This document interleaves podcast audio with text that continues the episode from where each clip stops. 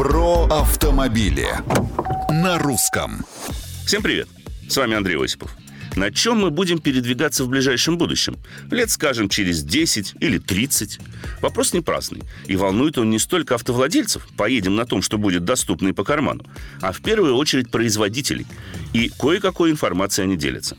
Вот, к примеру, компания Cherry заявила как раз о 30-летнем плане по созданию машин, которые будут строиться на некой инновационной архитектуре, позволяющей использовать разные источники энергии, в том числе электрические и водородные.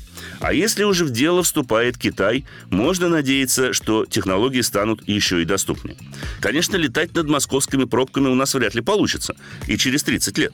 Но то, что средства передвижения станут более экологичными и интегрированными в социальную среду, в этом можно не сомневаться.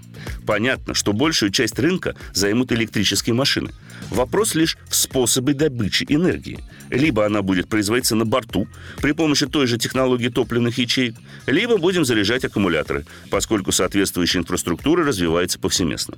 Возможно, определенное место займут гибриды, особенно там, где расстояния большие, а зарядных станций мало. А каким вы представляете себе автомобильное будущее? Мнения и комментарии приветствуются на страничках Русского радио в социальных сетях. Это был Осипов про автомобили на русском.